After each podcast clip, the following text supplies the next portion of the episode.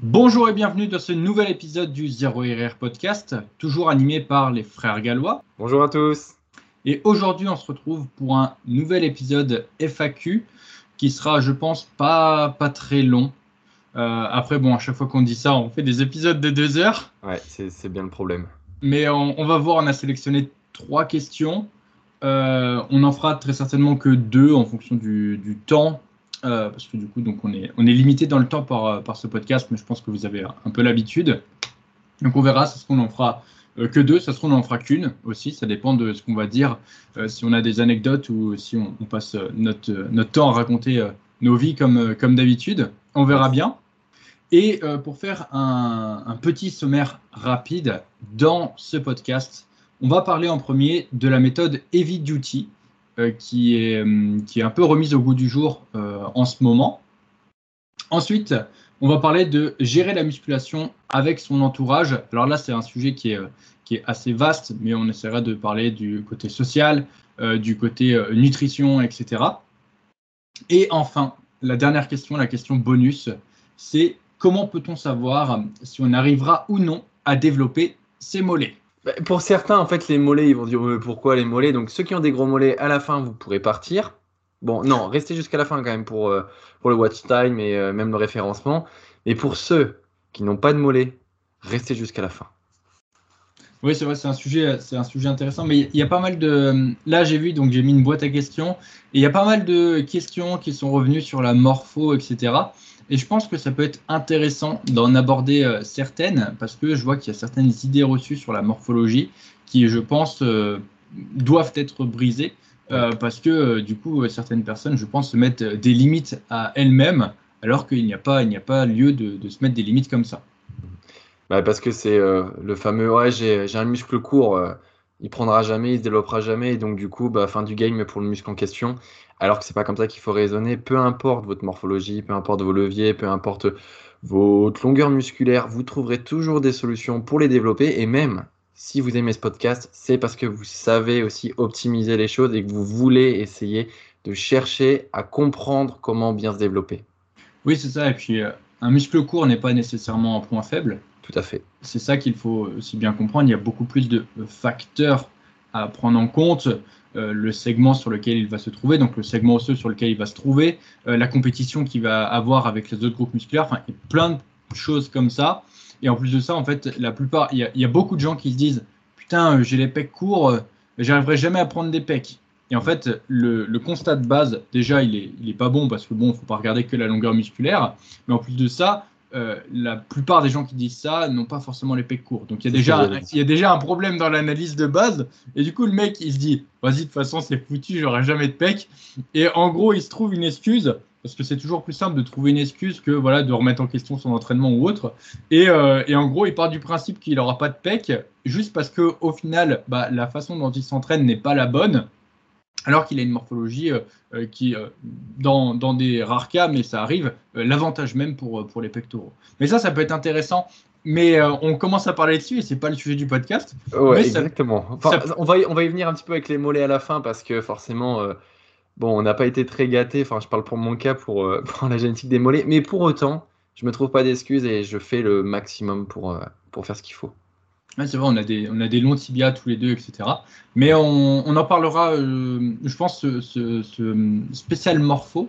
On pourra ah, peut-être faire. Euh, on pourra peut-être faire un spécial morpho. Pourquoi pas? Ça peut être, euh, ça peut être intéressant. C'est là, Denis, où il faut dire dites-nous en commentaire si vous voulez un podcast spécial morpho. Et Rémi, t'es devenu tellement chaud pour le référencement. Il y, a, a 4-5 podcasts, j'étais mauvais. Voilà, t'es bien là. T'es bien. Mais avant d'attaquer sur nos questions, mon frère, on va faire le légendaire récap sur nos semaines, enfin légendaire, notre habituel plutôt euh, récap sur nos semaines. Et comme d'habitude, honneur eh bien, aux femmes. Avec toi, ma sœur, je te laisse commencer. Bien sûr, ce running gag ne nous lâchera jamais. bah écoutez, non, tout, va très très bien. Euh, deuxième semaine après euh, une petite semaine de délo, donc ça va bien, ça va très très bien. Là, juste, euh, ce qui me peine un peu, c'est mes steps. Mes steps, d'ailleurs, vous le voyez pour ceux qui nous voient en, vidéo, mais les cheveux encore un peu mouillés parce que J'ai été marcher juste avant et je me suis pris une espèce de rincée parce que euh, là, euh, jeudi 1er juin, il pleut, mais de manière orageuse, donc c'est par intermittence. Et quand ça tombe, ça tombe. Et bien sûr, bah, faut pas se trouver dehors à ce moment-là. Et bien sûr, bah, j'en ai fait les frais. Donc voilà, j'essaye de faire au mieux mes steps. Est-ce que je l'ai fait? Enfin, du moins, est-ce que j'atteins ce que je me suis fixé? Non. Mais pour autant, est-ce que c'est grave? Non. Pourquoi? Parce que je vais m'arranger pour compenser sur, les prochains jours qui arrivent. Et puis, c'est pas une fatalité si on n'arrive pas à faire tous ces steps. Une semaine dans sa vie, c'est pas très grave. Et euh, je suis pas là dans l'optique de préparer une compétition. Euh, je suis pas là dans un objectif de faire absolument euh, les 10 000 pas bien précis. Si j'en fais plus, c'est très bien. Si j'en fais un peu moins, c'est pas grave. Si je les atteins pas totalement, comme aujourd'hui où j'ai quasiment la moitié de mes steps. Voilà, généralement, jour off, j'aime bien monter à 15K. Bon, voilà, là, je suis aux alentours des 8000. Mais écoute, c'est pas grave, c'est fait et c'est déjà bien.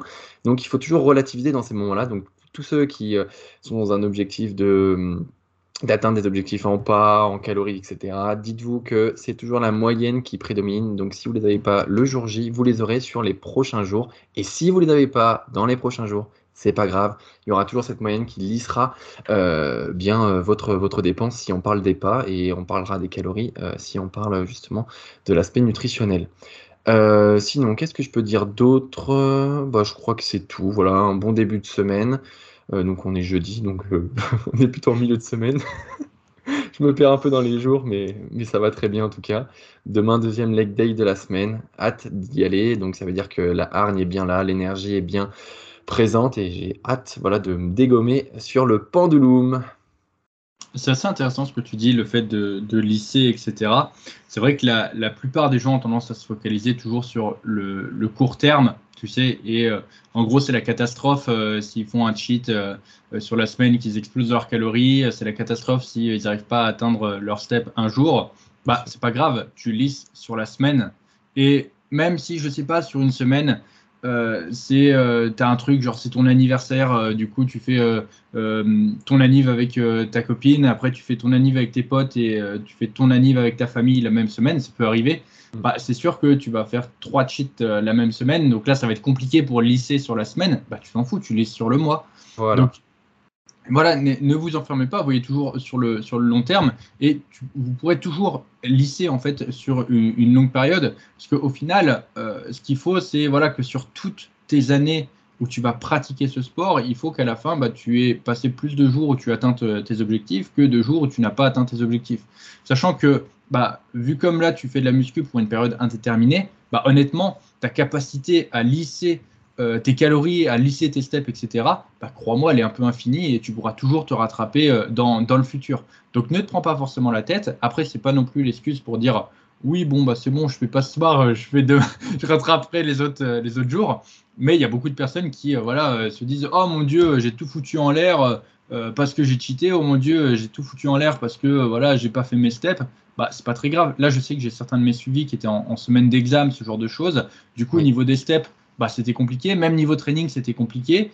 Euh, du coup, ça fait que bah, euh, c'est pas très grave. Il y a un peu moins d'entraînement sur, euh, sur la semaine, voire pas du tout. il y a moins de steps parce que la priorité, elle est ailleurs. Mais c'est bon, enfin, les examens, c'est une semaine. hop, ça, ça, passe. En plus, c'est une période qui est très stressante. Donc, tu n'as peut-être pas forcément la, la tête euh, à, du coup aller euh, t'entraîner. Et puis même, euh, enfin, si tu fais un, leg day avant d'aller en examen, par exemple, bah, tu vas pas arriver très frais pour, pour tes examens. Donc, honnêtement, il faut pas forcément se prendre la tête et euh, c'est pas parce que voilà vous ne faites pas sur une semaine ou sur un jour, etc. Parce que là, on arrive proche de l'été aussi, donc il va y avoir les départs en vacances. Donc ne vous prenez pas la tête avec ça. Vous, votre, vous comptez pas arrêter la muscu demain, donc vous avez encore plein de possibilités de vous rattraper dans le futur. Exactement, entre voilà, là, la période d'examen pour certains, le mois de mai où on s'est tapé plein de jours fériés, les salles de sport fermées, et puis bah, c'est l'occasion, week-end de trois jours, donc certains euh, partent en vacances avec leur famille, avec leur chérie, etc. Oui, c'est sûr que là, le mois de mai, il y a certains mes suivis, je leur fais des petits clins d'œil aussi, où ben, ils n'ont pas apprécié parce que c'était un petit peu chaotique, même si chaotique, c'est pas forcément le mot, le terme, c'est juste euh, ben, qu'ils n'ont pas pu faire tout comme ils voulaient, mais c'est pas grave, on relativise. Vous avez pu quand même d'abord vous entraîner, vous n'avez pas rien fait, vous avez quand même pu marcher, vous avez quand même pu manger, et vous avez pu quand même prendre du temps pour vous, prendre plaisir à faire autre chose. Et ça, c'est très très bien aussi pour, pour la tête. On passe à ton débrief, mon 2-2 Ouais, ouais, ouais, pas de souci. Euh, qu'est-ce que j'ai à dire sur ma semaine d'intéressant? Euh, Ah oui, alors très intéressant. J'ai explosé mon, nuit, mon lit cette nuit. Seul, seul, parce qu'après, voilà, ça va être. Euh, oui, oui, c'est vrai, faut le préciser. non, j'ai traversé mon, mon lit, j'ai deux lattes qui ont, qui ont lâché pendant la, la, nuit. Alors, euh, c'est assez drôle parce que du coup, donc, il m'a tenu, euh, j'étais monté à 120 kg, il tenait, il tenait très bien et euh, j'ai jamais été aussi léger de ma vie. Et là, il a décidé de lâcher. Donc, c'est pas très grave, j'ai réparé ça, etc. Là, où je veux en venir, c'est surtout sur le fait que du coup, je n'ai jamais été aussi léger. Et c'est assez intéressant parce que du coup, la, la, perception de mon physique est assez différente. Et euh, je me prends du coup euh, des petites réflexions. Alors, j'ai toujours eu certaines réflexions, mais en fait, c'est, il faut voir aussi euh, comment les gérer. Et c'est, assez intéressant, dans le sens où bah, vous pouvez vraiment vous sentir mal parce que quelqu'un vous a dit que vous étiez maigre, et au contraire, vous pouvez vous sentir très bien parce que quelqu'un vous a dit que vous étiez très balèze. Et, et par exemple, moi, ça m'est arrivé début, de, début de semaine. Donc, euh, il y a des personnes qui m'ont dit euh, Dis donc, euh, t'as as vachement maigri, etc. t'as arrêté de t'entraîner, etc. Alors, pour remettre du contexte, j'ai également ma blessure à l'épaule qui m'empêche, donc ça fait depuis septembre que j'ai pas fait un mouvement pour les pecs, un mouvement pour les épaules, et pour les bras, j'ai dû faire trois séries. Donc, forcément, il y a quand même une, perte importante de masse musculaire, j'en suis conscient, mais bon, c'est pas très grave. Mais effectivement, il y a quelqu'un qui m'a dit ça. Et ouais, ça m'a, ça m'a un peu touché. Et à côté de ça, du coup, je suis en déficit. Donc forcément, je perds du gras et euh, euh, bah, mon, mes muscles ressortent beaucoup plus et euh, mes veines aussi ressortent beaucoup plus. Et c'est vrai que, bon, on m'avait dit ça, on m'avait dit, ouais, t'es, maigre, etc. t'as arrêté la muscu. Et il y en a d'autres aussi qui m'avaient dit à peu près, c'était à peu près le même discours à quelque chose près avant. Et, euh, et, du coup, je m'étais dit merde, ça m'avait un peu affecté quand même, pourtant moi qui suis euh, en dehors de tout ça. Et euh, donc à côté, je suis suivi par une équipe de professionnels pour mon, épaule, donc j'ai kiné du sport, etc. Et donc j'ai mon kiné lundi. donc on fait vachement de massage, etc. sur, sur l'épaule pour la rééducation. Et du coup, il me dit bah vas-y enlève ton t-shirt, on va faire des massages, machin et tout. Et j'enlève mon t-shirt et il me dit putain t'as as grave pris T'as grave pris là depuis, euh, depuis la dernière fois. Je l'avais vu la semaine d'avant, hein. mais il m'a fait, il m'a fait cette réflexion. Pourquoi euh, Honnêtement, je sais pas. Euh, c'est vrai que ce jour-là, j'avais particulièrement les, les, veines qui ressortaient et du coup, je commence à, à, strier pas mal sur les pectoraux, etc., sur les oui, épaules. Il voulait pécho. Hein. Oui, il voulait peut-être me pécho. c'est comme ça que mon lit a fini cassé. Allez, c'est toi, c'est toi qui t'attire les fibres mais du coup, euh, voilà, donc j'avais, euh, j'avais du coup des, des stries partout. Il m'a dit, putain, euh, t'as, as pris? Je lui dis, bah non. Et en fait, c'est ouf parce que à deux jours d'intervalle, on m'avait dit les exacts opposés. Et ça, c'est quelque chose qui, est très fréquent. Et je vois, quand je tournais, j'avais fait une série de vidéos, un format vidéo aussi, qui reviendra très certainement dans, dans, quelques temps, où je tournais des vidéos en salle et j'expliquais des exécutions de mouvements, des drop sets mécaniques, pourquoi je faisais ci, etc. Et euh, ce qui est ouf, c'est que j'avais euh, tourné plusieurs, parce que en fait, j'avais un jour de tournage, et sur ce jour de tournage, voilà, je fais 5 euh, à, 10 vidéos, et ensuite sur les 5 à 10 vidéos, je garde en général 3 ou 4 vidéos et j'en publie 2. Voilà, voilà comment ça se passe pour, pour la création de contenu. Mais en gros, j'avais deux vidéos qui avaient été faites le même jour, et il y a une vidéo, celle du crunch à la poulie, vous pouvez aller voir dans les, dans les commentaires. J'étais un peu de biais par rapport à la poulie dans un t-shirt oversize et euh, les gens m'ont dit dans les commentaires Putain, mais t'es euh, es vachement tanké en fait, t'es es énorme, t'es balèze et tout. Et euh, donc là, j'étais bien quoi, j'étais bien. Bah, voilà, je dis merci, mais ça fait toujours plaisir. Et du coup, j'avais également fait une autre, une autre vidéo où je montrais, je crois que c'était l'arrière d'épaule, ou je sais plus quel, quel, autre mouvement, et j'étais de face avec une lumière différente. Et dans les commentaires, c'était putain, mais t'es tout kios en fait, euh, euh, t'es pas du tout musclé, euh, mec, t'es sûr que tes, conseils ils fonctionnent, etc. Et en fait, ça avait été tourné le même jour, sauf que c'était avec un angle différent, une lumière différente, etc. Et au final, ce que je veux dire par là, c'est ne vous laissez pas eh bien, affecter par les remarques que l'on va vous dire, parce qu'en fonction de la personne, en fonction de la perception de la personne, en fonction de comment vous vous trouvez aussi, si vous avez une bonne lumière, si vous avez un, bon angle, etc., tout ça va fausser les choses. Et en fait, euh, vous pouvez eh, vous retrouver dans un bad mood à vous dire putain, euh, fait chier, euh, je suis maigre, etc. Je me sens pas bien, juste parce que quelqu'un vous a dit quelque chose, alors que ça se trouve, si ça avait été quelqu'un d'autre, il vous aurait pu vous dire une remarque totalement inverse, l'inverse, le contraire, vous dire putain, mec, t'es un bête de physique, j'aimerais trop être comme toi. Et en fait, ça vous aurait mis dans un mode, dans un mood totalement inverse. Donc, honnêtement, c'est vrai que euh, moi, j'ai quand même pas mal de distance sur, sur ça. donc, ça, ça m'affecte peu. en revanche, moi, je me prends, en fait, c'est le nombre surtout que je me prends. C'est-à-dire que quand il y a 20 personnes dans les commentaires qui te disent Ouais, t'es un enfoiré de skinny fat, etc., retourne, euh, retourne je sais pas où avec tes conseils de merde, t'es tout kiosque, etc. Bon, au bout d'un moment, ça peut quand même un peu affecter. Mais je me dis, pour la personne qui a quand même un peu moins de recul que moi et un peu moins de résistance que moi, bah, ça peut quand même affecter très, très, très fort. Et ce que, ce que je veux dire par là, c'est que bah, si tu écoutes ce podcast, que des gens te font des remarques euh, négatives, etc., ne les prends pas forcément euh, mal, ne te laisse pas forcément affecter par, ça, parce qu'il y aura forcément quelqu'un sur cette terre ou, enfin, pas une personne, mais forcément plein de personnes qui, elles, penseront le contraire. Et, du coup, eh bien, si c'était elle qui t'avait fait la remarque, eh bien, ça serait tout de suite passé beaucoup mieux. Donc, voilà, ne te laisse pas forcément affecter par les choses, parce que eh bien, euh, parfois, il faut juste suivre ton plan, faire comme toi tu l'entends et euh, ne pas t'occuper forcément des autres. Puis de toute façon aussi, c'est un peu notre ligne de conduite. Euh, nous, bien sûr que le physique, ça, serait hypocrite de dire que le physique ne nous intéresse pas, parce qu'on fait quand même de la musculation et on cherche quand même à développer notre corps, mais on est quand même bien plus attiré par les connaissances, la recherche de, de l'éducation à la musculation, plutôt que euh, être intéressé par euh, le physique d'un tel ou d'un tel. On l'a déjà dit dans ce physique, dans ce podcast, pardon, le physique des influenceurs, la comparaison à d'autres personnes du, du, fit game, en gros, euh, ça nous intéresse pas. On est avant tout ici pour être une meilleure version de soi-même. Enfin, je veux dire, ça c'est bateau à dire, mais c'est vraiment, il n'y a pas plus vrai. adhérence à la, à la, programmation, à augmentation de nos connaissances, et après le physique qui suivra de toute façon, ça va de pair. Mm. Non, mais c'est sûr hein, que le, enfin, beaucoup s'entraînent pour, pour, le physique. Personnellement, euh, ce qui m'intéresse le plus, c'est euh, que je puisse m'entraîner. Au final, moi, ce que j'aime, c'est euh, l'entraînement.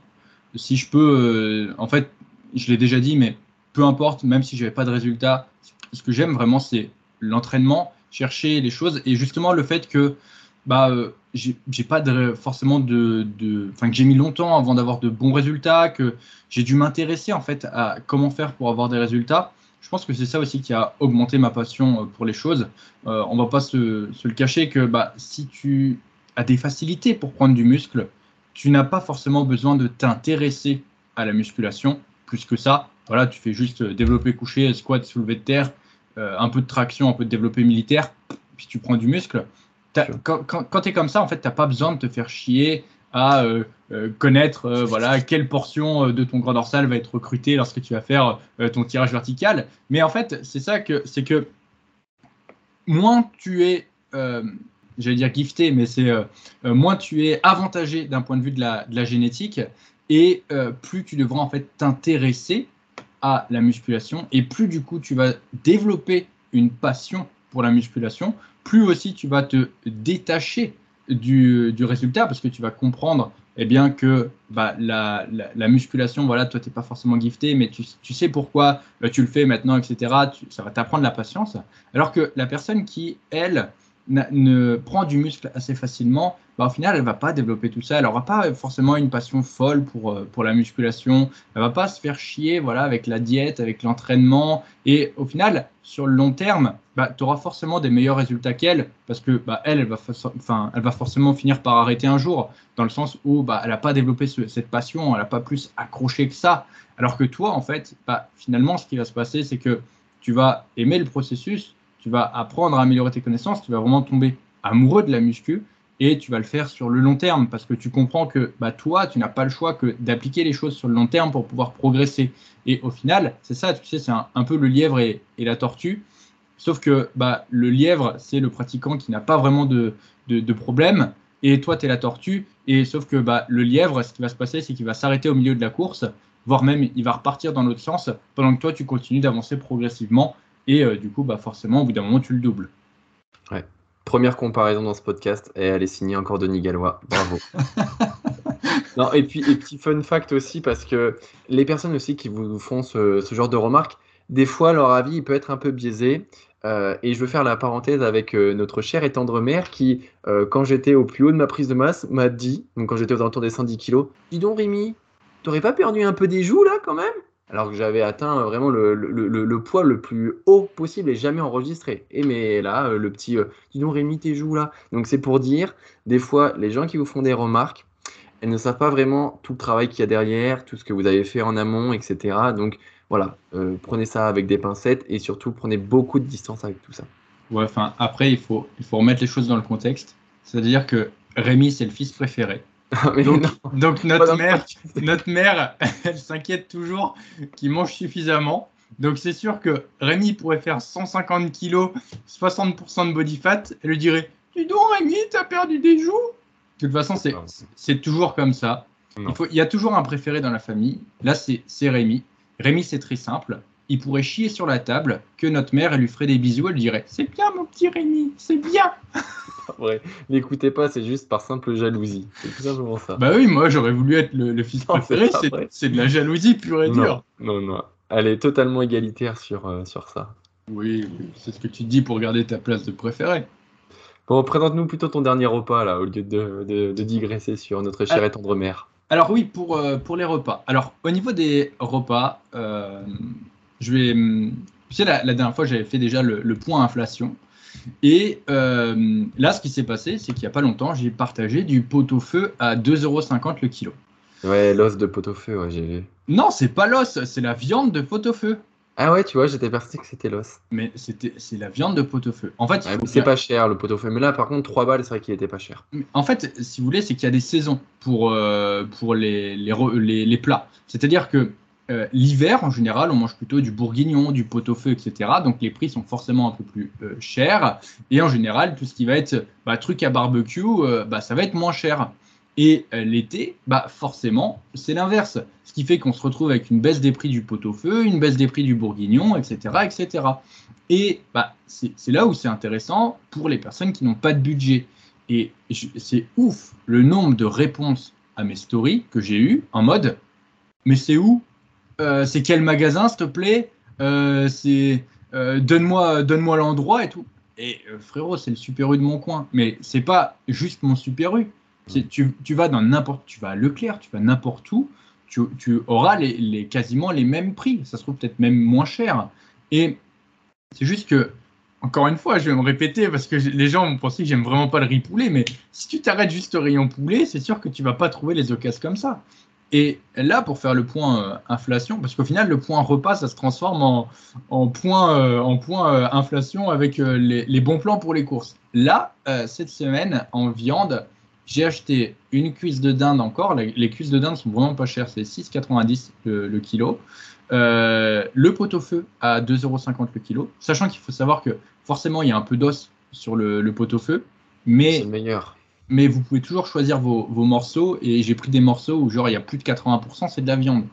Donc voilà, ça reste quand même intéressant, même à 2,50€ le kilo. Eh, vous pouvez y aller, vous pouvez prendre 5 kilos, euh, vous ne serez pas déçus, vous allez avoir mangé pour deux semaines. Hein. Euh, j'ai pris du euh, bourguignon, forcément. Il y avait de la blanquette de veau aussi qui était à 9,90€ le kilo. J'en ai pris 2,5 kg. J'ai pris du foie. Euh, euh, et, le foie, du coup, le foie était 8, euh, euros, 8 euros le kilo, je crois. Le foie, je trouvais pas mal monté. Mais honnêtement, voilà, il n'y a rien qui était au-dessus des 10 euros le kilo dans ce que j'ai acheté. Et le poulet, pour comparaison, il était à genre, bah, je sais plus, 13 ou 15 euros, un truc comme ça. De toute façon, j'avoue, je n'ai pas regardé, je vais pas regarder à chaque fois. Mais, mais ça reste très, très avantageux. Et le nombre de réponses que j'ai eues à cette story en mode, c'est où? Euh, où est-ce que tu as trouvé ça euh, Introuvable chez moi. Il y en a même qui m'ont dit C'est dans quel pays? Ouais, bah, tu vas faire tes courses dans un autre pays, ça se trouve. Tu nous dis pas tout. C'est ça. Non, mais le truc, c'est que y a, honnêtement, je, partage des, bons plans et c'est en fait c'est sous vos yeux. Euh, tu, as le choix en fait d'acheter ton poulet à 15 balles ou euh, d'acheter euh, voilà d'autres viandes un peu un peu moins chères. Honnêtement, la blanquette de veau c'est excellent, etc. Alors après, il y, en a qui m'ont dit ouais mais c'est gras le pot au feu. Ah bah oui, c'est sûr, c'est un peu plus gras que le, le, poulet. Mais bon, si tu traques tes calories, honnêtement, tu le fais passer tranquillement dans ta diète. Et même pour la personne, tu vois, qui qui est en prise de masse, qui a du mal à prendre du poids, bah, remplacer son poulet par du pot-au-feu, ça peut lui ah, faire une augmentation très facile de son total calorique et euh, ça peut l'aider euh, justement à manger plus facilement. Donc, euh, donc non, mais j'étais assez surpris. J'étais assez surpris. Il y a des gens aussi qui m'ont pas cru. il y a des gens qui m'ont pas cru. Mais en fait, il y a ce truc du la viande, ça coûte cher. J'ai envie de dire pas forcément si tu sais comment la choisir. C'est juste ça je suis bien d'accord. C'est vrai que là, euh, moi, j'ai pas de bon plan à partager. Euh, juste, j'ai, mais ce que j'achète régulièrement et on a déjà parlé dans le podcast, c'est les hautes cuisses. Les hautes cuisses, c'est euh, c'est pas cher. on est à moins de 10 euros le kilo. Et en gros, sur votre poulet, vous avez bien sûr les filets de poulet, mais sur un poulet, vous en avez que deux. Et après, bah, vous avez les hautes cuisses et les cuisses de poulet. Et en fait, euh, vu comme il y a une surconsommation de filets de poulet, on se retrouve avec euh, le reste des bouts sur la carcasse qui sont vendus moins cher. Donc les hautes cuisses, les cuisses de poulet et les abats aussi qu'on retrouve euh, du poulet. Et donc c'est intéressant de s'intéresser à ça puisqu'elles sont vendues bien moins cher. J'ai plus le prix en tête et, voilà, je n'ai pas envie de dire une bêtise, mais les hautes cuisses et les cuisses de poulet, vous pouvez en trouver pour moins de 10 euros. Alors comme dit Denis, bien sûr, c'est un peu plus gras, mais c'est bien mieux de manger de temps en temps ce genre d'aliments. Et euh, après, bah, vous réglez vos calories, bien sûr. Vous avez un aliment qui est un peu plus gras, bah, vous diminuez un petit peu une autre source. Euh, par exemple, votre fameux riz, si vous voulez en, manger avec ça, bah, vous le diminuez. Et puis après, vous êtes, vous êtes à l'équilibre comme sur, n'importe quel autre repas. Petit point aussi, il y a Monstro qui avait partagé donc, plusieurs astuces dans le dernier podcast. Euh, les astuces de Monstro. Je ne sais pas si vous vous souvenez, il avait partagé du coup donc son poulet qui coupait lui-même, etc., qui désossait lui-même et qui congelait pour moins cher. Il avait partagé aussi l'astuce du to go to go, to, good to go. C'est pas facile à dire. Et euh, j'ai un de mes suivis qui récemment m'a fait un, retour. Il m'a dit bah, j'ai écouté le podcast et, euh, et, du coup j'ai été chercher mon, mon to go to go euh, et, du coup, donc je sais que Monstro écoute ce, podcast, donc euh, merci à toi Monstro pour, euh, pour l'astuce. Et du coup, je la remets au goût du jour pour ceux qui n'auraient pas écouté le, podcast. Mais du coup, l'application s'appelle To Go To Go et vous avez juste à la télécharger et vous pouvez récupérer des, paniers alimentaires en supermarché. avec, ça peut y avoir de la viande, des fruits, etc. C'est que des dates courtes et vous pouvez, voilà, le prix est bradé et comme ça vous pouvez manger pour pas cher. Autre application aussi, là, c'est que ça me fait penser à, l'appli euh, Too Good To Go. Il y a l'application euh, Decathlon Coach, enfin on en a parlé euh, bah, tout à l'heure, où justement vous avez juste à, vous enregistrer et ça va traquer vos pas comme n'importe quelle application qui comptabilise vos, pas. Mais par contre, bah, ça va vous faire une petite cagnotte et vous allez pouvoir avoir des bons d'achat chez Decathlon. Et on m'a partagé euh, l'info euh, dans, la, dans, la, matinée justement, où on m'expliquait qu'il avait eu un, bon d'achat de, de, 20 euros. Alors voilà, je ne sais pas exactement comment ça fonctionne, je vous partage l'info, mais en tout cas, ça avait l'air de fonctionner comme n'importe quelle autre euh, application pour calculer vos pas. On connaît l'application WeWard, on avait déjà parlé dans, dans dans ce podcast, ça permet d'avoir une petite cagnotte. Bon, bien sûr, c'est pas grand chose, mais ça permet de rentabiliser euh, les, pas. Mais voilà, l'application euh, Decathlon Coach vous permet du coup d'avoir une petite cagnotte chez Decathlon et euh, d'obtenir des bons d'achat de temps en temps. Ok, intéressant. Voilà, c'était le point inflation et bon plan. Ouais, bien, que des bons plans dans ce podcast, hein. que des bons plans. Je pense qu'on a fait un peu le tour, mon frère. Tu nous as donné quelques, quelques petits tips aussi. On va pouvoir enchaîner avec la fameuse première question. La méthode Heavy Duty et qu'est-ce qu'on en pense? Mon frère, je te laisse commencer. Ouais, ben, je vais ouvrir le bal. Donc la méthode Heavy Duty, c'est une méthode qui a euh, créé, popularisé, je ne saurais même pas exactement dire, il faudra que tu me corriges Denis, par euh, Mike Menzer. Et après, bah, ça a été repris par euh, d'autres body, grands body, notamment Dorian Yates. Et après, voilà, ça a été repris par euh, encore d'autres bodies. Et euh, aujourd'hui, voilà, on, relance un petit peu cette, cette, cette, méthode.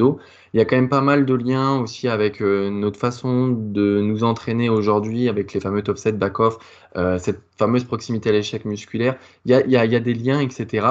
Mais par contre, je ne sais pas si je commence par le mais tout de suite, pour dire que euh, je vais le faire dans les grandes lignes parce qu'on va rebondir, euh, toi et moi. Peut-être expliquer un peu mieux ce qu'est la, la, méthode euh, Heavy Duty.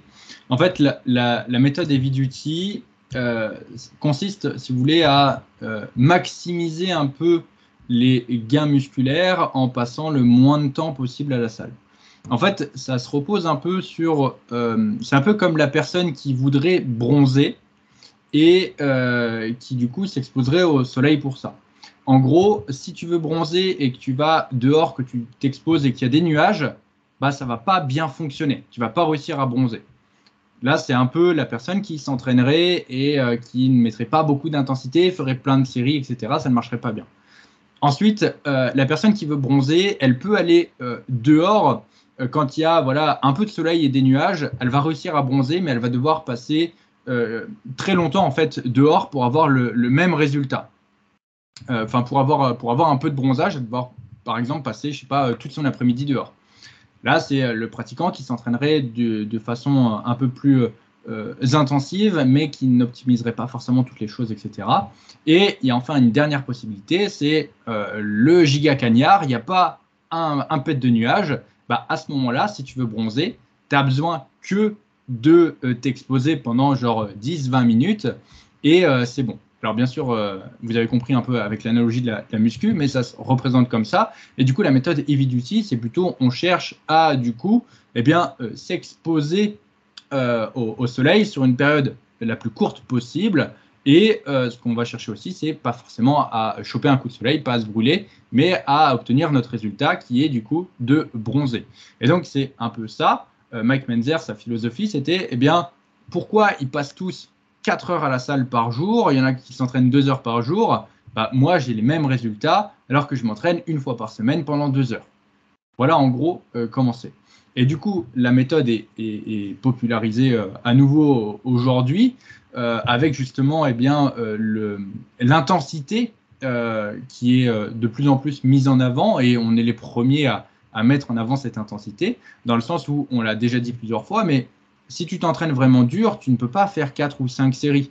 Et du coup, la méthode, euh, le heavy duty, ça consiste en fait à avoir une grosse intensité, c'est-à-dire euh, une série où tu vas donner le maximum de l'intensité possible.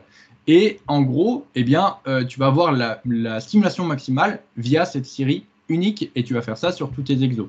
Donc en gros, au lieu de faire 5 exercices, 4 séries par exercice, etc., bah, tu vas faire tes 5 exos, même parfois un peu moins, euh, et tu vas faire une série par exercice. Sauf que ta série, tu vas tout donner.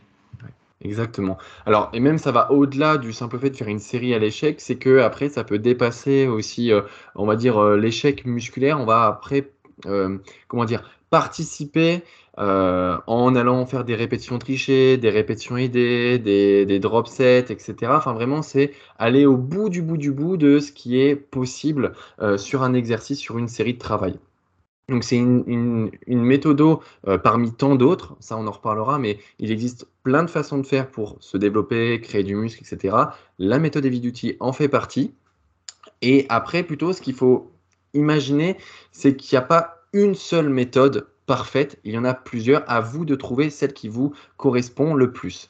Pourquoi la méthode Heavy Duty est bien? Ben Parce qu'elle se rapproche de l'échec musculaire. Mais est-ce que cette façon de s'entraîner correspond à tout le monde? Est-ce qu'une personne ne préférera pas plutôt avoir un peu plus d'exercice avec un peu plus de volume parce qu'elle n'est pas encore en mesure d'être proche de l'échec musculaire? Parce qu'on l'a déjà dit aussi dans ce podcast, l'apprentissage, enfin la proximité à l'échec musculaire, ça euh, s'apprend. C'est un apprentissage. On ne peut pas, euh, avec euh, quelques mois de pratique dans la musculation, être à zéro RIR comme on le prône ici. Ça s'apprend et bah voilà, il faut apprendre et pratiquer, pratiquer, pratiquer. Donc la méthode Heavy Duty, c'est peut-être une méthode très spécifique qui peut être dédiée qu'à certaines personnes.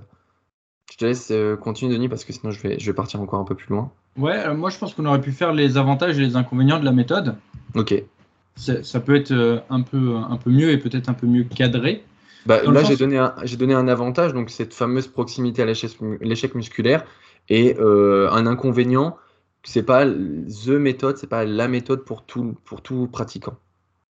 Alors, ouais. c'est vrai que s'entraîner avec une proximité de l'échec la, plus courte possible, c'est-à-dire que plus vous allez être proche de euh, l'échec, et plus du coup vous allez avoir une stimulation musculaire qui va être importante. C'est pour ça en fait que euh, la, méthode se base sur ça, c'est-à-dire que si tu vas à l'échec sur une série, tu es sûr d'avoir la stimulation maximale sur cette série.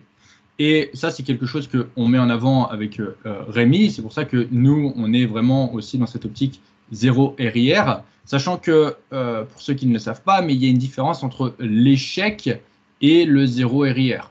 Bien sûr. C'est-à-dire que euh, l'échec va être quand la barre ne monte plus. Le zéro RIR va être la fin de la série euh, quand on sait que derrière, on n'a plus de répétition. C'est-à-dire que la, le zéro RIR, c'est une façon j'allais dire plus intelligente, mais ça peut être connoté négativement. Oui, oui. Mais plus safe de s'entraîner. Dans le sens où si on prend un développé couché, l'échec au développé couché, c'est lorsque tu vas rester coincé sous la barre. Le zéro RIR, c'est lorsque tu vas faire ta dernière répétition, qu'elle va monter tout doucement et que ensuite, eh bien, tu sais que si tu repars, tu ne vas pas la monter. Donc du coup, tu la reloques. Mais il y a une différence. Il y a une différence. Donc effectivement, le zéro RIR, si vous voulez, c'est l'intensité mieux pensée, c'est l'intensité intelligente, c'est l'intensité moins le risque avec moins de risque de blessure. C'est pour ça aussi que on parle tout le temps du ratio bénéfice-risque, etc. avec Rémi dans ce podcast. C'est parce que le zéro RIR, c'est euh, la façon euh, la plus adéquate d'avoir le maximum de bénéfices et le minimum de risque. Voilà, déjà, il y a une, une différence ici. Donc, plus on se rapproche de cet échec, plus on a une stimulation musculaire qui est importante. L'avantage de cette méthode, c'est qu'effectivement, elle va pousser la personne à, euh, du coup, aller au, enfin, à l'échec. Donc, euh, c'est bien parce qu'on sait aujourd'hui que la plupart des gens ne s'entraînent pas avec suffisamment d'intensité. La plupart des gens gardent beaucoup trop de répétitions de réserve. La plupart des gens ont 5, 10 RIR. c'est quelque chose de fréquent. Vous avez juste à regarder autour de vous et vous vous rendrez compte que eh bien, euh, c'est le cas.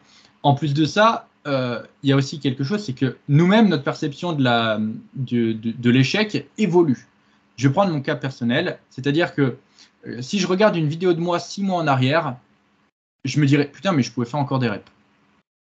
Il n'y a, a, pas si longtemps, je suis retombé sur beaucoup de mes séries quand j'étais à Budapest clairement, quand, j'étais dans le mood Budapest, j'étais là, euh, échec euh, à fond, donc avant que, avant que du coup mon épaule me lâche. Mais j'étais vraiment dans le mood, putain, euh, je, suis à fond, je donne tout, etc. Quand je regardais mes séries, putain, j'en étais fier. Aujourd'hui, je regarde mes séries à Budapest, je me dis, là, j'en avais une de plus. Là, j'en avais deux de plus. Parce que ma perception s'est encore améliorée. Et quand j'étais à Budapest et que je regardais des vidéos de moi quand j'étais encore avant que je parte, etc., je me disais déjà la même chose. Donc, euh, je veux pas dire, mais j'ai toujours pensé que j'avais une perception de l'échec qui était bonne. Et je pense que j'ai quand même plus d'expérience que la plupart des gens. Mais je ne suis pas, c'est ce qu'on disait dans le dernier podcast, bah, je suis encore intermédiaire. Et je ne serai jamais avancé pour ça. Parce que dans six mois, je suis sûr, je regarde mes vidéos de maintenant et je me dis, putain, mais j'ai encore des rêves de réserve. Et donc, c'est ça le truc, c'est que si toi, tu regardes autour euh, de toi en salle de sport, si tu te dis, putain, lui, il a 5 RIR, selon ta perception de l'échec, ça veut dire qu'il en a combien en réalité? Tu vois ce que je veux dire? Et ça veut dire que, ouais, les gens s'entraînent bien, bien, bien, bien en dessous de leur capacité. Et en plus de ça, on parle ici d'un échec musculaire. C'est-à-dire que si tu prends ton développé couché, c'est pas parce que tu restes sous la barre et que tu n'arrives plus à pousser que tu as été à l'échec musculaire. Dans le sens où tu peux rater ta trajectoire, tu peux perdre ta stabilité, tu peux avoir un million de facteurs, euh, tu peux perdre ta, fixation. Et, c'est ça, du coup, qui fait que ta barre ne monte pas. Donc, tu vois, c'est même pas un échec musculaire qui fait que. Or, ce qu'on veut pour euh, eh avoir le maximum de muscles, c'est du coup se rapprocher de cet échec musculaire sur le muscle qu'on souhaite cibler. Donc, effectivement, la méthode Heavy Duty va permettre d'avoir cette intensité maximale et du coup de potentiellement, vu comme tu vas au bout, tu t'entraînes pas au zéro RIR, eh bien euh, d'avoir le maximum de gains musculaires grâce à ça. Donc ça, c'est le point euh, positif, cette, recherche de l'intensité. Autre point positif, je continue du coup mon frère. ouais, tu auras fait un autre point. Moi, j'ai fait un point avantage, inconvénient. Tu fais un autre point. Ouais, je, vais rester d'abord sur, sur les avantages. Autre, autre point important, eh bien, moins tu as de séries dans ton programme d'entraînement, et plus c'est facile de progresser dessus. Exemple, quand tu as quatre séries dans ton programme d'entraînement, eh bien c'est extrêmement dur de progresser sur ces quatre séries. C'est-à-dire que bah, si tu dois progresser sur chacune de tes séries, ou même si tu dois garder une, progression constante, c'est assez compliqué. C'est-à-dire que tu vas pouvoir progresser sur tes deuxièmes, ta troisième, tu vas peut-être stagner, ta quatrième, tu vas peut-être régresser. Voilà, c'est très dur d'avoir une progression constante sur toutes tes séries. Or, quand tu as des, euh, quand tu as un, nombre de séries qui est plus faible, enfin moins tu as de séries, et plus tu as de chances de réussir à progresser sur toutes tes séries. C'est-à-dire qu'en n'ayant qu'une seule série, tu t'assures de quasiment progresser à chacun de tes entraînements. Donc ça, c'est également un avantage, c'est que du coup, tu vas pouvoir progresser plus facilement sur euh, tes mouvements grâce à cette méthode, parce que tu as un volume d'entraînement qui est extrêmement réduit. Après, est-ce que pour autant, euh, diminuer drastiquement son volume, c'est la solution? Alors vous savez que avec Denis, on aime bien avoir euh, toujours cette, euh, cette, notion de qualité supérieure à la quantité. Donc c'est pour ça qu'on a peu de séries, mais peu de séries, c'est toujours relatif. Nous, c'est ce qui nous correspond. Et c'est là où je veux en venir, c'est que certaines personnes ont les capacités pour tenir, comment dire, un volume un peu plus important. Alors, je dis un peu plus important, c'est par rapport au nôtre. C'est-à-dire qu'une personne va pouvoir avoir, je n'importe quoi, 15 séries euh, hebdo sur, euh, sur ses pecs ou sur ses bras ou peu importe, que sais-je. Euh, alors que nous, je sais pas, pour, nos bras, moi je, sais que voilà, 3 séries hebdo, 3, entre 3 et 6 séries hebdo, c'est ce qui me convient. tout ça pour dire que si vous pouvez progresser avec un volume adapté à vous, c'est-à-dire que vous progressez d'une semaine à l'autre, ne changez pas cette façon de faire vous êtes en mesure de progresser. Donc ne changez pas votre technique. Continuez d'aller au bout et bah, au bout d'un moment, diversifiez vos séries de travail avec voilà, les top 7, les back-off et pourquoi pas, si vous avez envie d'aller au bout du bout du bout, euh, terminer avec euh, cette euh, fameuse méthode Heavy Duty pour terminer là-dessus. Donc tout ça pour dire que le volume, si vous êtes capable de le tenir, faites-le. Ça, c'est important.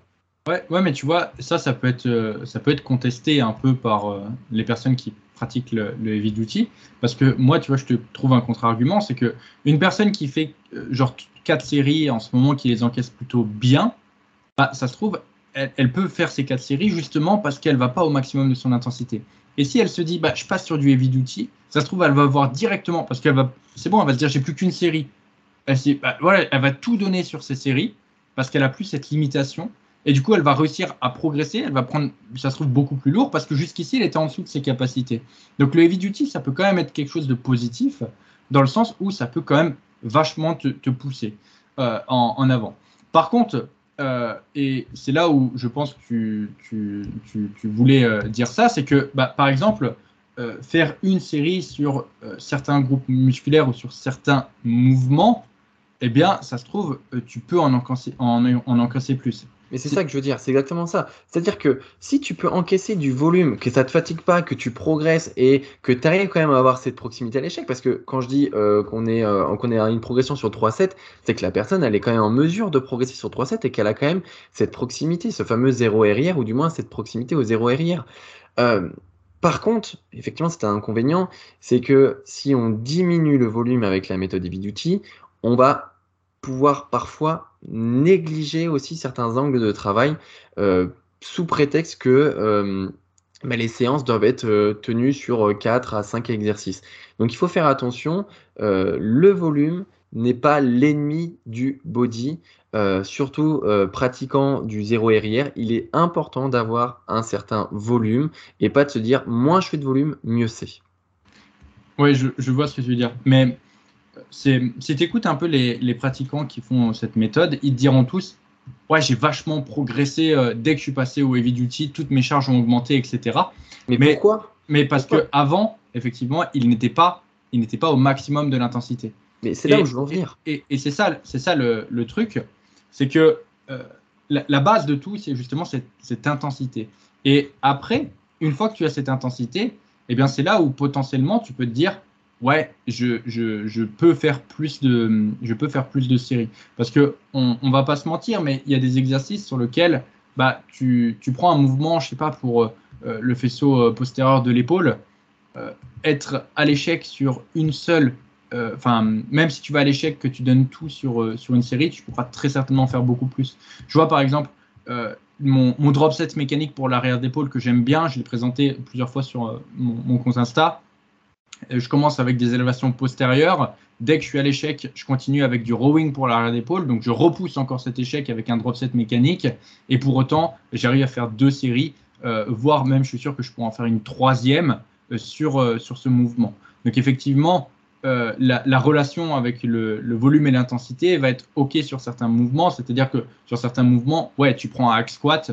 si tu fais une série à l'échec où tu restes en bas, bah, il y a de grandes chances que tu puisses en faire qu'une seule. Bien sûr. Mais, euh, mais un mouvement type arrière d'épaule, eh bien, c'est pas le cas.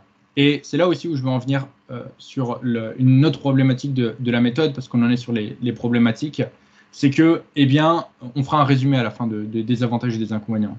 Euh, c'est que en fait, la, méthode se base aussi sur le fait que tu vas choisir forcément les meilleurs exercices pour avoir la meilleure stimulation musculaire possible. C'est-à-dire que dans la méthode originale, et les gens qui la font suivent en général cette méthode originale, bah, par exemple pour les pectoraux, tu vas faire du développé couché. Pour les biceps, tu vas faire du curl à la barre. Pour les triceps, tu vas faire eh bien, euh, du, du, bar au front. Euh, pour euh, le dos, tu vas faire du rowing à la barre, etc. Tu, en fait, parce que c'est ça, pour être le plus efficace possible, tu sélectionnes les exercices qui sont le plus efficaces possible.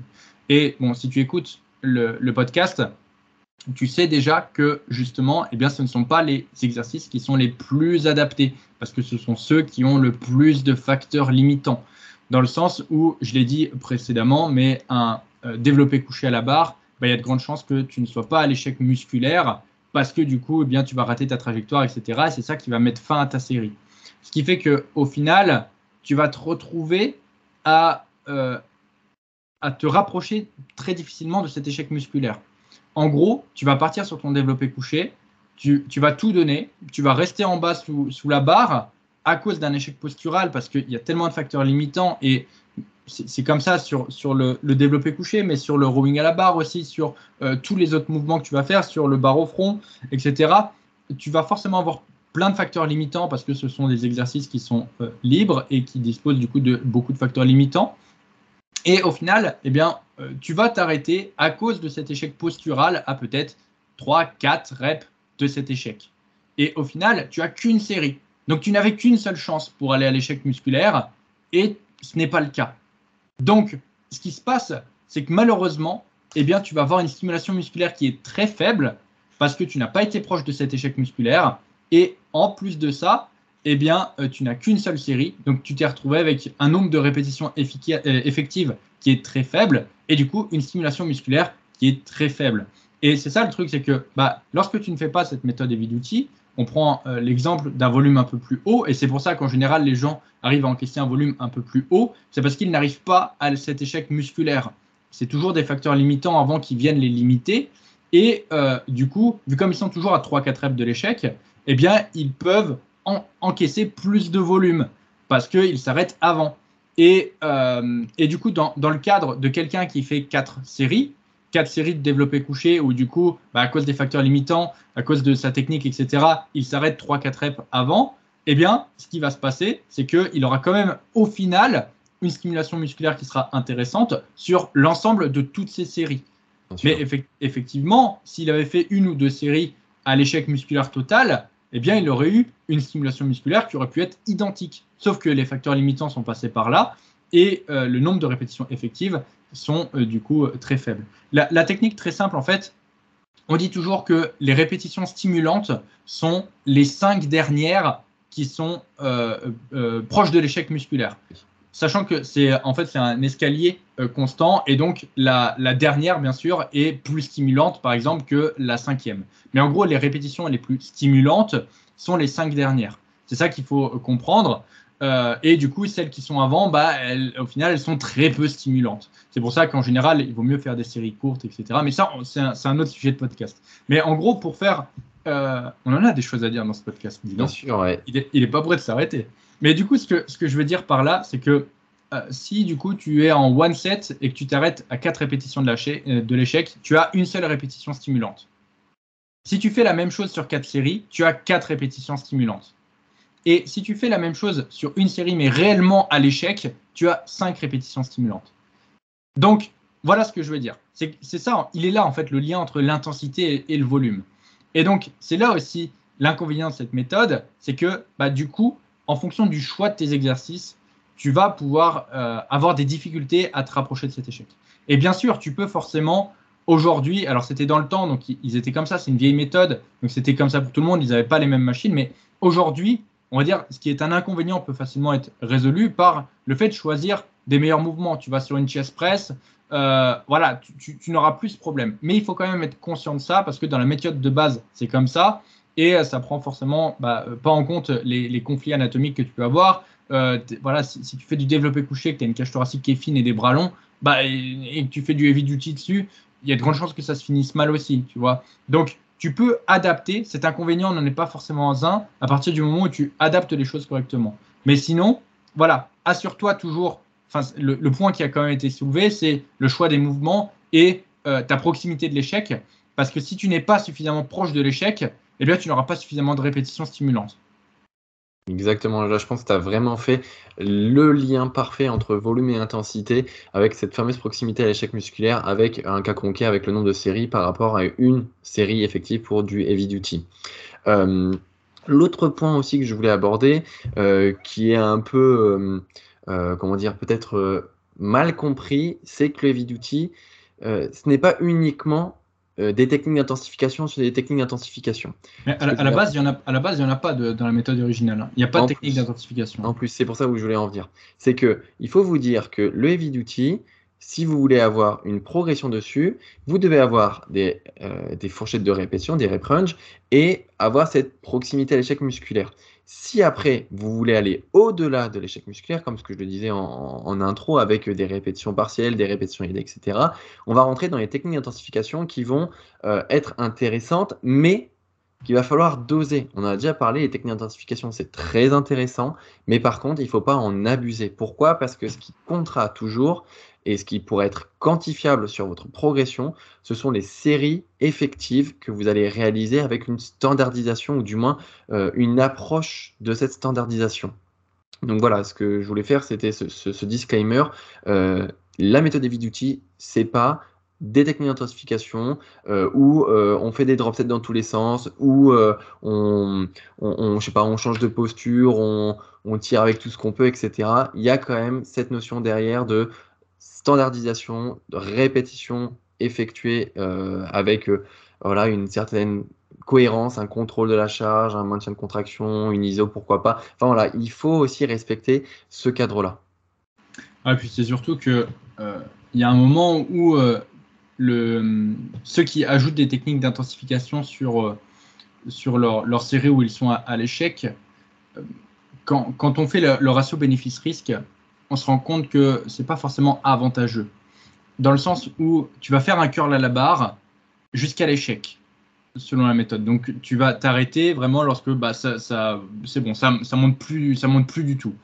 Eh bien, à ce moment-là, tu vas utiliser des techniques pour allonger ta série et souvent c'est des techniques où du coup tu vas utiliser ton, ton dos, te, balancer, etc.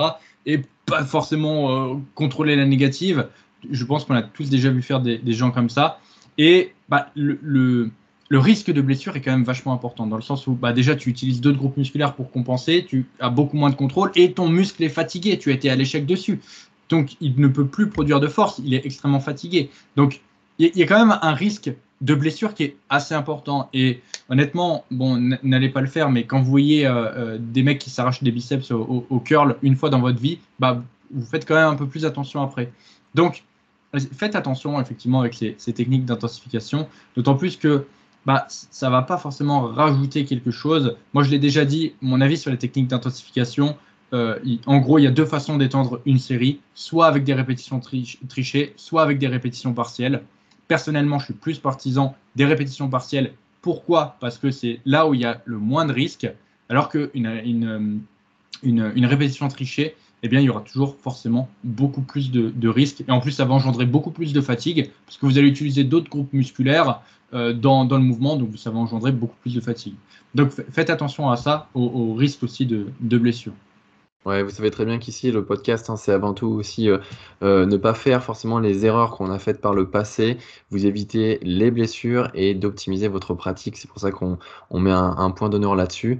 Euh, bien sûr, ce qu'on dit, c'est que le d'outils, c'est une méthode aussi qui permet, je pense que c'est un point aussi important, qui permet à des personnes de s'entraîner dans un temps plus court. Et on le sait, certains, avec leur vie professionnelle, leur vie familiale, ont peu de temps à s'entraîner et euh, vont faire le choix d'essayer cette méthode. Encore une fois, et on le dit toujours, si vous voulez, euh, je sais pas, tester, euh, expérimenter cette méthode, faites-le, c'est le meilleur moyen de vous positionner dessus. Et je voulais en revenir par rapport à cette idée d'emploi du temps, quand l'emploi du temps est un peu short et qu'on ne peut pas forcément s'entraîner comme on le souhaite. C'est une méthode qui peut répondre à ces besoins-là, mais encore une fois, attention à ne pas tomber dans le piège du je fais cette technique parce que j'ai envie de, d'aller vite dans ma séance. Pensez toujours qu'il y a toujours cette notion de qualité à avoir. Si vous pouvez faire un peu plus de volume parce que vous êtes capable de le tenir, faites-le. Oui, et puis il y a, d'autres façons. Si vous n'avez pas beaucoup de temps dans votre séance, vous n'êtes pas obligé non plus de faire du, du heavy duty. Bien sûr, oui ça, on a déjà parlé. Hein, on a déjà parlé que euh, il y, a, des choix qui peuvent être opérés avec euh, une sélection d'exercices bien spécifiques, un volume euh, quantifié, une répartition sur la semaine. Enfin voilà, nous on a eu des cas dans nos suivis où justement on a adapté le volume, adapté leur leur, leur, semaine d'entraînement parce que ils n'avaient pas d'autre choix et c'était la meilleure chose à faire. En fait, le, le, le heavy duty, pour, faire un, petit résumé de ce que je pense réellement de la méthode, le heavy duty, c'est, je pense, une très bonne introduction à l'intensité. C'est une très bonne introduction à, l'intensité, dans le sens où euh, eh bien, vous allez pouvoir vous pousser au maximum et euh, du coup améliorer votre perception de l'échec sur les mouvements. Ça, c'est assez important. Euh, par contre, le gros point noir de la méthode, c'est que, eh bien, avec ma perception actuelle de derrière, je n'ai jamais vu trop de personnes réussir à aller à l'échec sur tous les mouvements de leur programme, enfin de leur séance en heavy duty. C'est-à-dire qu'il y aura toujours des répétitions de réserve qui traîneront sur certains mouvements et forcément, surtout en général sur, euh, sur les cuisses, etc. Et forcément, eh bien, vous allez vous retrouver avec, c'est ce que je disais précédemment, pas suffisamment de répétitions stimulantes et du coup, forcément, pas suffisamment eh bien, de stimulation musculaire derrière pour engendrer une croissance musculaire. Donc, c'est selon moi le, plus gros point faible de la méthode, c'est que eh bien, la, perception de l'échec à avoir euh, les, compétences en perception de l'échec à avoir sont extrêmement hautes et aujourd'hui très peu de personnes peuvent du coup euh, se vanter de les avoir pour euh, réussir à, euh, du coup euh, avoir euh, suffisamment de, bah, à être suffisamment proche de l'échec tout simplement. Donc c'est ça le, le, truc de cette approche. Après, comme on le dit avec Rémi, on a toujours recommandé les, les, eh bien l'intensité haute dans les entraînements. Mais le, le, en fait, le, le meilleur équilibre dans tout ça, c'est tout simplement de chercher à aller à l'échec sur vos séries et du coup d'adapter votre volume en fonction de ça dans le sens où euh, il faut garder le bon de la méthode et l'appliquer avec nos connaissances d'aujourd'hui. Voilà ce qu'on ce qu'on doit en tirer de, de cette méthode. C'est qu'il faut euh, bah, du coup utiliser cette méthode pour, enfin, on en garde l'intensité, on adapte les mouvements et on adapte son volume. Voilà ce qu'il faut en garder dans le sens où bah, si tu peux faire euh, trois séries sur la, la presse à cuisse, parce que du coup pour toi tu étais à l'intensité maximale, eh bien garde-les cherche toujours à aller au maximum de l'intensité. En fait, c'est ça, euh, la musculation pour créer du muscle, c'est on flirte toujours avec nos limites. C'est la ligne de nos limites. Et en fait, on cherche toujours à en être le plus proche possible pour, eh bien, du coup, avoir le maximum de gains musculaires. Et ça, c'est du coup, il y a l'équation euh, volume fois intensité qui est là-dedans. Et euh, certaines personnes, du coup, vont mettre suffisamment d'intensité pour être très proche avec une ou deux séries. Et euh, d'autres, du coup, devront mettre forcément un peu plus de volume. parce que leur perception de l'échec, etc. Parce que aussi, ça demande une certaine expérience. Et je vous renvoie au dernier podcast sur euh, l'expérience en musculation pour, où on en a parlé avec Rémi, pour pouvoir mettre une, grosse intensité. Et aujourd'hui, si tu n'as pas certains prérequis, eh bien, tu ne peux pas mettre cette intensité maximale et du coup, tu es obligé de compenser avec, avec du volume. Et même moi, aujourd'hui, qui me considère comme intermédiaire dans la perception des RIR, eh bien, la plupart de mes séries, la plupart de mes mouvements, je les fais en 2 sets. Je les fais en 2 sets. Et en plus de ça, euh, bah, du coup, souvent, je fais un top set et un back off set. Donc, un top set dans une répétition, dans une fourchette de répétition assez courte, un back off set dans une répétition, dans une fourchette de répétition assez longue. J'arrive très bien à progresser dans les deux. J'arrive du coup à encaisser plus de volume de cette façon-là. Et pourtant, pour moi, je suis à l'échec selon ma perception, enfin, je suis à 0 RIR selon ma perception des RIR actuels. Encore une fois, ça se trouve dans 6 euh, mois, je dirais, putain, j'aurais pu en faire plus. Mais, euh, mais voilà comment je, vois les choses. Et du coup, bah, toi, c'est ça, il faut que tu dises la même chose. Euh, là, voilà, je suis à l'échec selon ma perception actuelle des RIR. Et en étant à 0 RIR selon ma perception actuelle, j'arrive à faire 3 séries au maximum. J'arrive à progresser sur mes 3 séries. Donc, je garde mes trois séries. Et petit à petit, en fait, plus ton intensité va augmenter, plus du coup, tu vas te dire, enfin, plus ton, oui, c'est ça, plus tu vas te rapprocher au final du réel échec musculaire, parce que, eh bien, euh, ta perception aussi va augmenter au fur et à mesure, et plus tu verras que ton, ton, ton volume va diminuer sur certains mouvements, notamment genre euh, des mouvements qui sont très fatigants, le hack squat, etc. Certains mouvements resteront toujours assez peu fatigants et assez peu traumatisants, euh, surtout dans la façon dans, laquelle tu les fais. Moi, actuellement, j'ai une grosse période de réflexion sur ça, sur le fait d'avoir le maximum de fatigue musculaire sur le muscle que je souhaite cibler, donc de vraiment être à l'échec musculaire uniquement sur le muscle que je souhaite cibler, tout en engendrant euh, très peu de fatigue à côté pour me permettre, eh bien, au final, d'encaisser un volume euh, plus important, tout en ayant une, intensité uniquement sur le muscle que je souhaite cibler importante. Tout ça, je pense que je ferai part de mes réflexions plus tard. C'est encore en, travaux, mais je travaille dur euh, sur, sur ça actuellement pour essayer d'apporter une petite pierre à l'édifice aussi de, mon côté.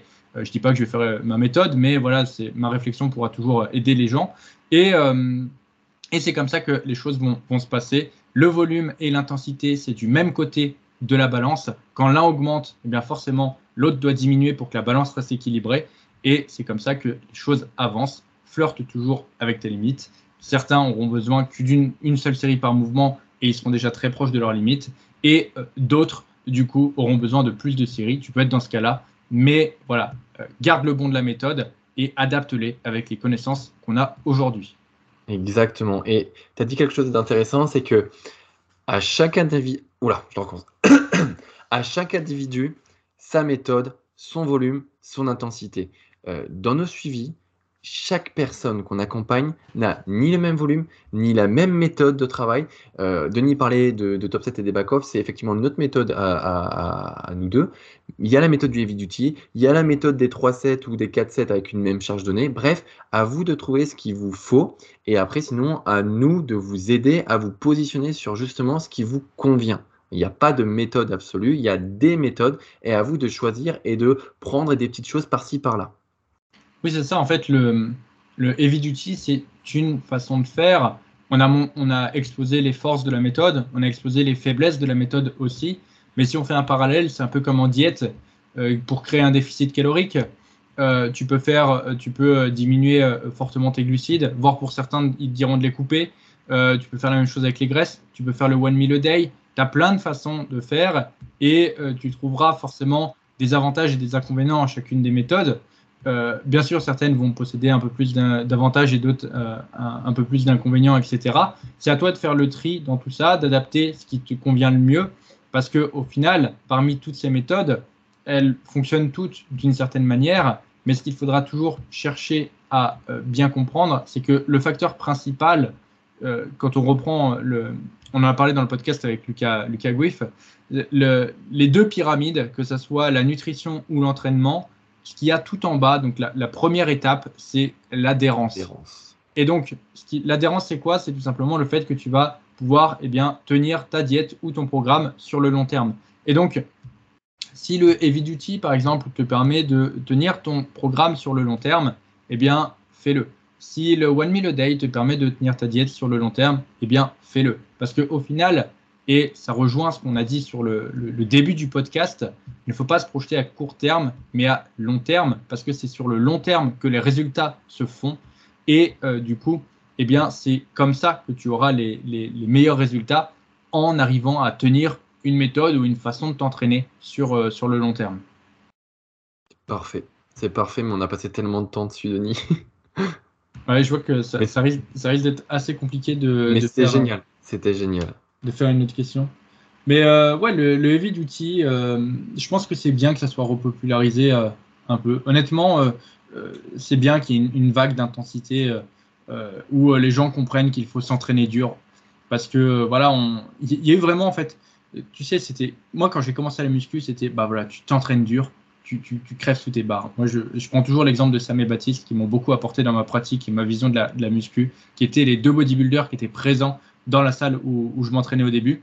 Et euh, c'était ça, c'était les mecs qui s'entraînaient dur et intelligemment. Et... Voilà, c'est ça, le mot intelligemment. Enfin, entraîne-toi dur, mais intelligemment. Le mais intelligemment, il fait toute la différence parce que s'entraîner dur, mais à pas savoir faire les mouvements, à faire des mouvements qui sont pas adaptés, où tu vas te péter la gueule, etc. C'est pas s'entraîner dur pour moi. Hein. C'était en fait Sam et Baptiste. C'était vraiment, j'avais cette vision de c'est de l'art quand je les vois s'entraîner. C'est des mecs, ils sont montés sur des vérins. Tu vois, c'est standardisé à la perfection. Le mouvement, il est nickel. Et le truc, c'est que bah, y a des charges d'enculé.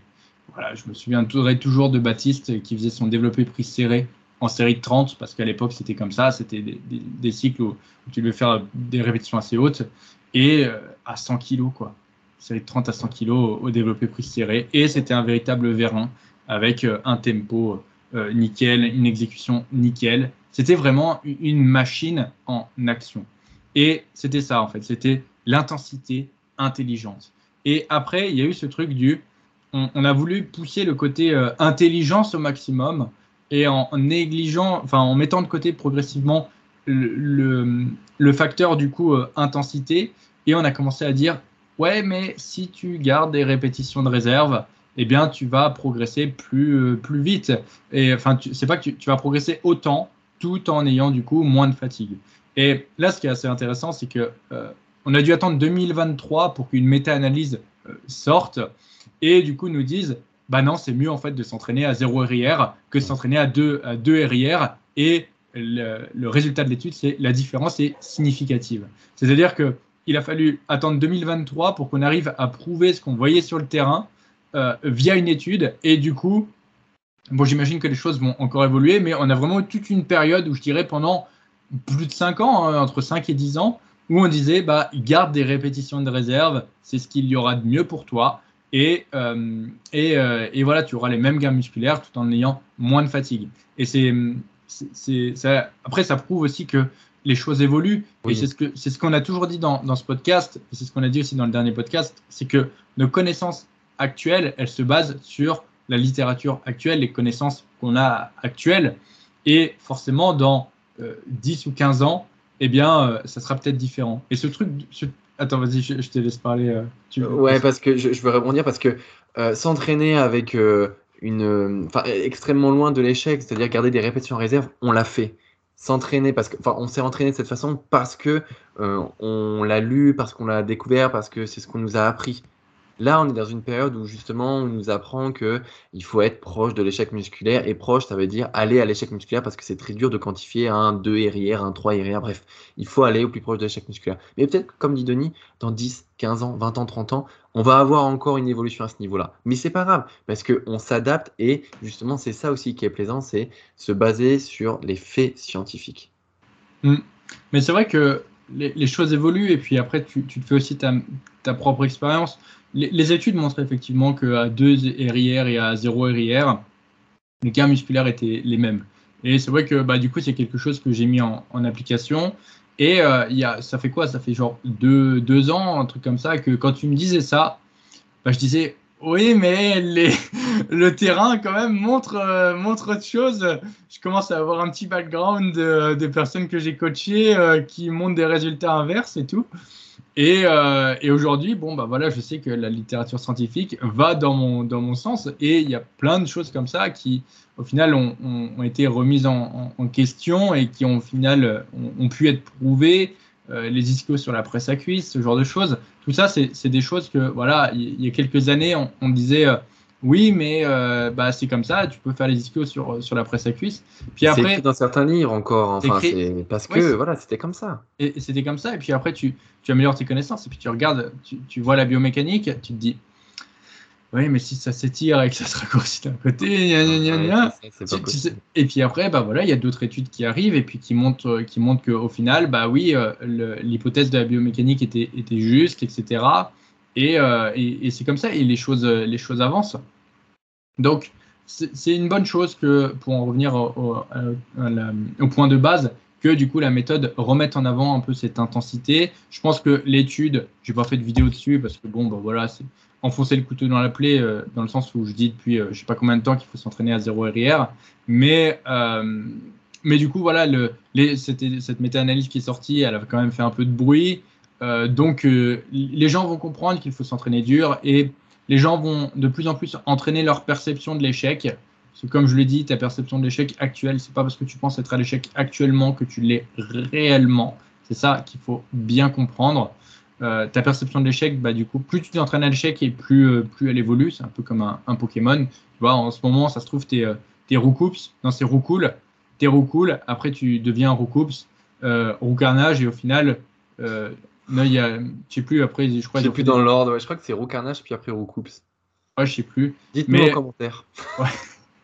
mais, euh, mais voilà, et puis après, ça, évolue en, encore en Super Pokémon parce que tu, tu peux pas, euh, pas, voilà, tu, ne peux pas. La muscu, c'est ça, tu évolues en continu et tout ce qui est lié à la muscu continue d'évoluer en continu aussi, dont ta perception de l'échec. Mais après, on pourrait faire des comparaisons avec plein d'autres domaines. Je veux dire, le domaine de, la mécanique automobile. Alors, je suis pas du tout euh, passionné par ça, mais on le voit bien, les voitures évoluent. Avant, euh, les voitures allaient jusqu'à 50 km/h, après 80, puis après 100, après 200, etc., etc. Et on va finir par exploser encore des records, mais parce que on est en perpétuelle évolution. Peu importe le domaine, et c'est ce qu'il faut voir et tendre, c'est aller euh, dans l'optimisation, l'évolution.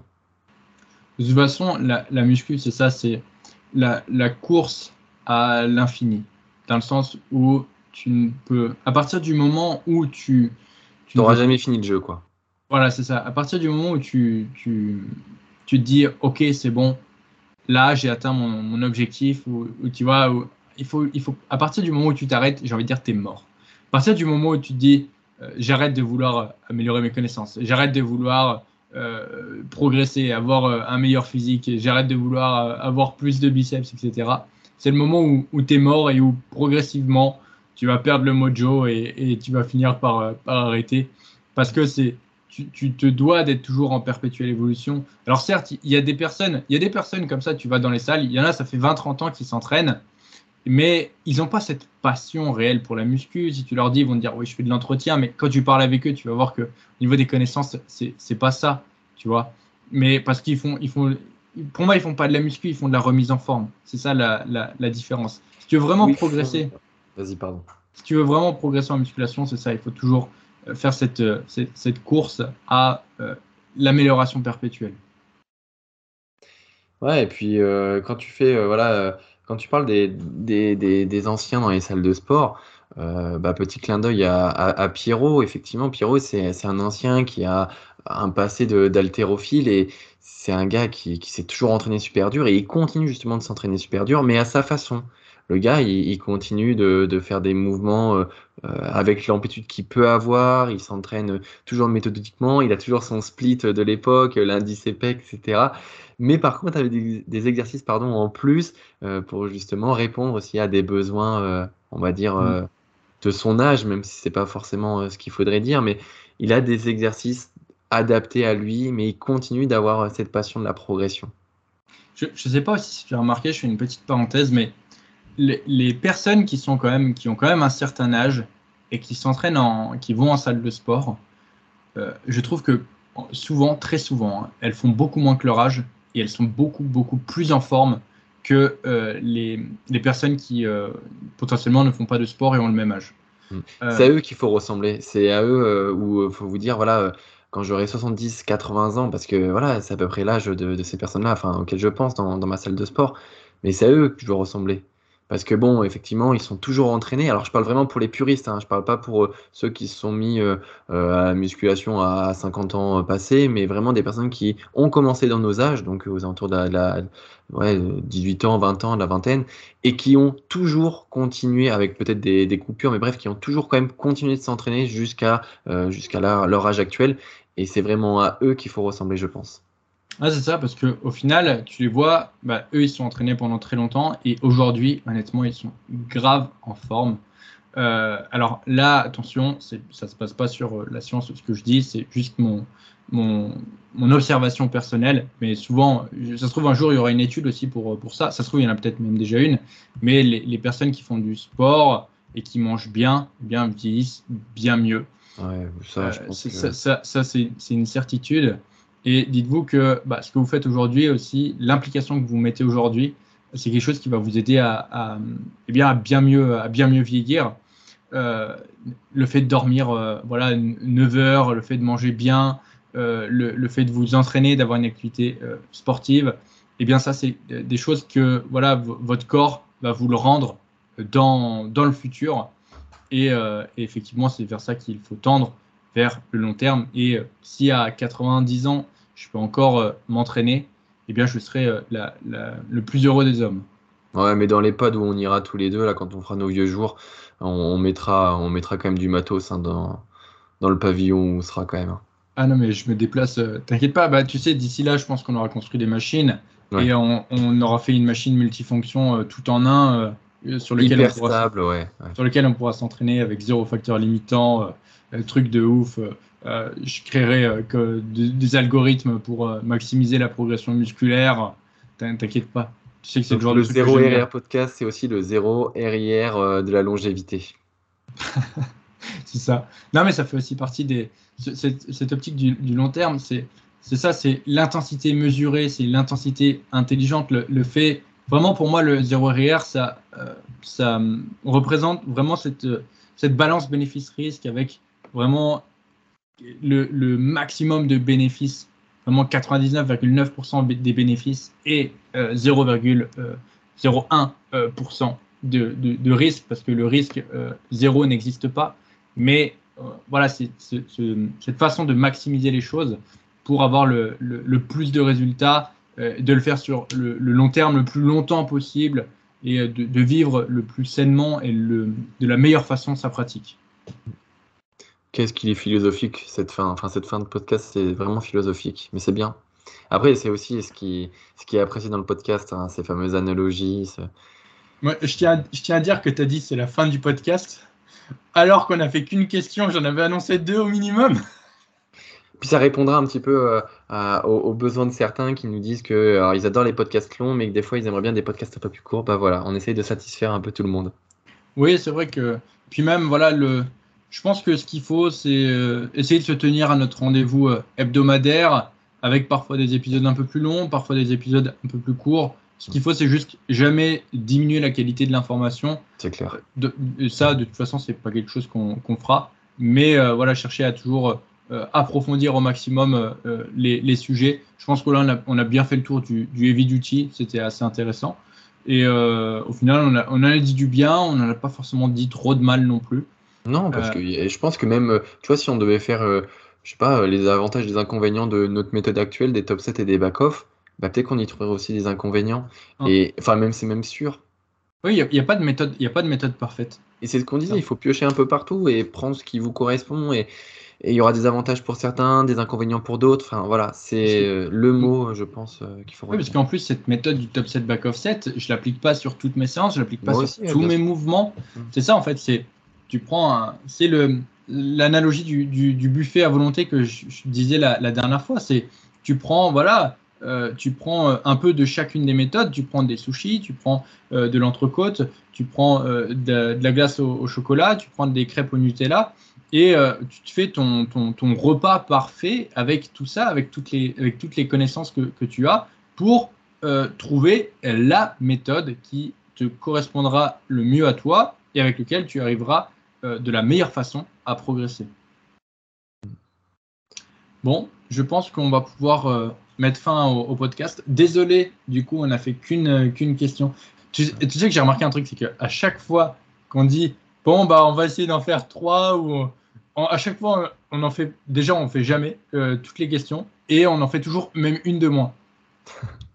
donc ouais, donc en fait, faut pas se dire on prend qu'une seule question parce que sinon ça veut dire qu'on va pas en faire. on va on va rester sur le retour de nos semaines. Mais euh, mais ouais, le, bah, le, sommaire en fait au début, tu sais, je, trouve que c'était une bonne chose au début, mais à chaque fois je tisse des questions qu'on fait pas.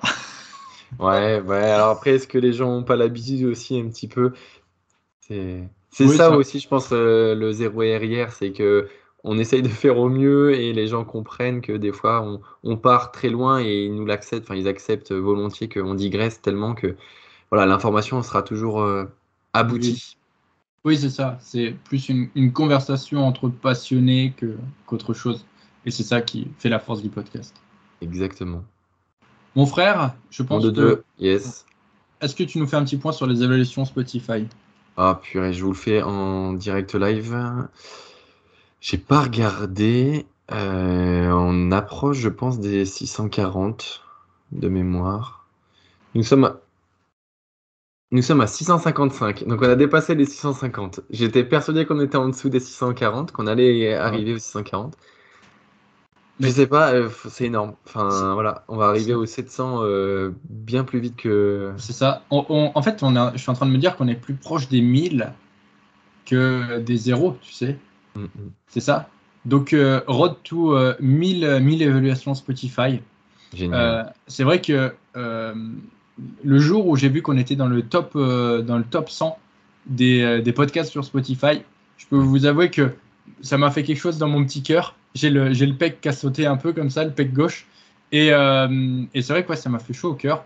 Je me dis que 2023, pourquoi pas retaper quelques, quelques places dans, dans, dans ce classement faire découvrir ce podcast aussi. en fait, c'est ça le truc, c'est que si vous aimez le podcast, euh, bah, partagez-le et, voilà, euh, likez-le, mettez un avis, etc. pour que eh bien, d'autres personnes euh, découvrent ce podcast, d'autres personnes eh bien, améliorent leur pratique de, la musculation, progressent plus rapidement et limitent les risques, augmentent les, bénéfices de leurs entraînements et, se retrouvent à 90 ans en, pleine forme à faire du, du hack squat à zéro RR. Exactement, ça c'est la philosophie du, podcast. Donc on va, on va stopper là pour, euh, pour l'aspect philosophique. En tout cas, on vous remercie à tous pour votre écoute et on vous dit à très bientôt dans un prochain épisode du Zero RR Podcast. À bientôt.